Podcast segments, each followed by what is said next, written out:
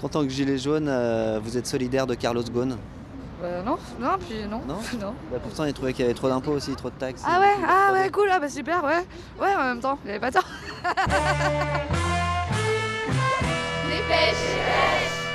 Salut, c'est Livo et je découpe les journaux avec mon micro. Ça s'appelle Dépêche et t'as de la chance. C'est la numéro 13. Bon, alors cette semaine, j'ai été voir les Gilets jaunes. Entre la CSG et tout, il y, en a ras-le-bol. Bon, ça m'a coûté parce que j'ai dû prendre ma caisse et au prix où elle est essence. Les taxes sur le carburant, c'est la goutte qui a fait déborder le vase. Alors, ils étaient une dizaine autour d'un rond-point le long de la 7 à côté de la raffinerie de Faisin. Et en plus, comme un con, Super. j'ai fait la campagne de Macron. Et aujourd'hui, j'ai un gilet jaune parce qu'ils me dégustent tous. Bon, moi j'avoue, j'ai toujours détesté le jaune fluo. Et puis je préfère les pulls aux gilets, c'est pour rien. Je suis un déçu. Et Il faudrait même enlever la cédille. Ça ferait, je fais partie des culs. Libération 13 novembre. Qui sont les gilets jaunes Les leaders des leaders jaunes, déjà il n'y a pas de leader. Quels sont leurs réseaux Mais il y a des groupes qui sont créés, comme euh, Gilets jaunes, tout simplement, c'est Gilets jaunes. Que veulent-ils Ils veulent la destitution complète du gouvernement, ils veulent rien d'autre. Libération. Les gilets jaunes, réveil social ou jacquerie récupérée par l'extrême droite Bon, moi je suis pas du tout pro-marine. hein. Mais sortir de la zone euro, c'est ce qui sauverait la France aujourd'hui. Europe 1, 25 novembre. 200 militants d'ultra-droite ont participé au débordement à Si Paris. vous voulez, moi je veux pas un mec qui soit ni de gauche ni de droite en fait. Moi je prends une troisième voie. France Bleu, 23 novembre. Des bénévoles de l'auberge des migrants pris à partie par des gilets jaunes. Alors du coup, à Faisan, j'ai pu voir pas mal de gilets jaunes L'Italie, je pense que c'est le dernier bastion de résistance de l'Europe. mode sous-marin. Dans les barrages, les jaunes, on veut qu'ils- que l'impôt sur la fortune soit, soit remis. C'est une question de justice. Et à l'heure qu'il est, on ne sait pas encore qui va gagner la course de la récupération. Moi, c'est mon point de, vue, mais- Ouais, plutôt, oui. Et on n'est pas à l'abri d'une surprise de dernière minute. Il faut mettre les retraites à plat entre fonctionnaires et privés. Personnellement, je crois en Macron. Qu'il y ait Ah, là, des- ça devient compliqué à comprendre que vous souteniez Macron. Non, Charente libre, 26 novembre. Gilet jaune, le grand flou. Le droit de l'homme, euh, le droit à l'information, le droit à l'éducation, le droit aux soins. euh, moi, mon grand-père, il s'est battu pour ça. Il a fait la guerre d'Algérie. Il a fait la guerre d'Algérie pour se battre pour les droits de l'homme Non, bah non, c'était le Reich, c'était tout ça, la révolution. Enfin, c'est tout ce qui s'ensuit à l'époque, euh, avant que Macron, enfin, même avant.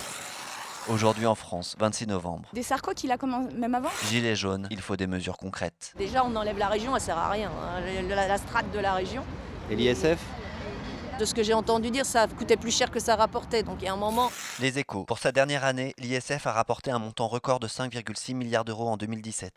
non, ça coûtait, en fait. Un impôt qui coûtait de l'argent à l'État finalement. Bah oui, parce qu'il fallait le collecter. La Voix du Nord, 26 novembre. Quel avenir pour la France du fioul Franchement, ce mouvement, euh, je crois pas.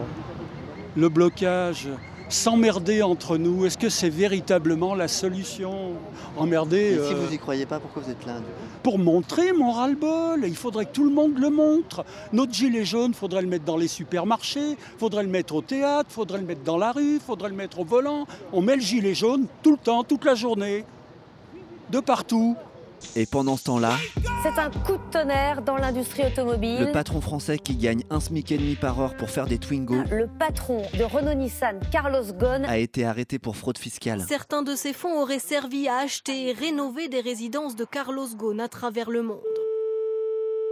Je vous appelle pour savoir si le MEDEF euh, avait quelque chose de prévu par rapport à Carlos Ghosn. Non, pas du tout. Enfin, le MEDEF, pour l'instant, n'a pas l'intention de s'exprimer. Mais vous allez pas faire, je sais pas, un rassemblement devant l'ambassade du Japon Non. pour réclamer la Oh, non, non. libération On n'a appelé à aucun mouvement et aucun. mou- Non. Même pas une cagnotte litchi, quelque chose pour quand même... euh, Non, rien du tout.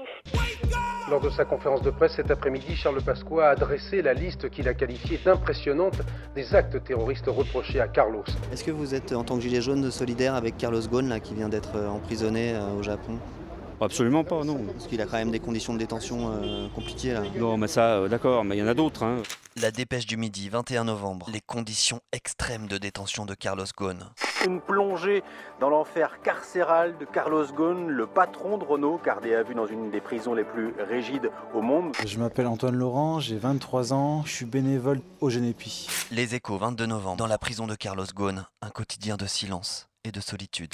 Le Génépi, c'est une association étudiante qui fait de l'intervention en prison. Dans le centre de détention de Tokyo, c'est le choc de la cellule, 6,48 mètres carrés. En France, euh, les prisonniers n'ont pas de cellules individuelles, c'est toujours des cellules à minimum 3, voire 4, voire 5, dans plutôt 9 mètres carrés.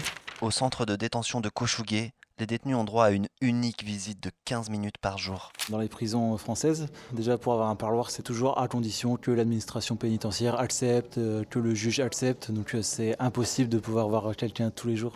Le Figaro, 23 octobre. À Cochouguet, la prison de Carlos Ghosn. Enfer carcéral. Toi, en tant que militant au Génépi, est-ce que tu apportes ton soutien à Carlos Ghosn qui est incarcéré dans une prison japonaise en ce moment Je peux pas lui apporter mon soutien pour ce qu'il a fait, parce que finalement, c'est ce genre de personne qui, en s'engraissant énormément sur le dos des plus précaires, des plus pauvres, qui crée aussi euh, une délinquance qui va se finir en prison. Le Monde, 30 octobre. L'administration pénitentiaire a décidé de supprimer sa subvention à l'organisation étudiante E Génépi. Nicole Belloubet vous répond. Le Génépi euh, développait des thèses qui sont très hostiles à la politique publique que nous conduisons. Notre discours, c'est pas un discours radical, c'est un discours de vérité. Notre critique elle est de plus en plus dure parce que les conditions euh, en détention sont de plus en plus dures. Donc j'ai supprimé la subvention. Merci Nicole Belloubet. Allez, on enfile tous un gilet gaune et on boit un verre de Génépi à la santé de la ministre. Et on se fait une dernière barricade à Paris. Attention, sur la main. Embrassez-vous. Allez pour toi, Carlos, qui nous écoute depuis ton centre de détention à Tokyo Kosuke. On te fait tout ça.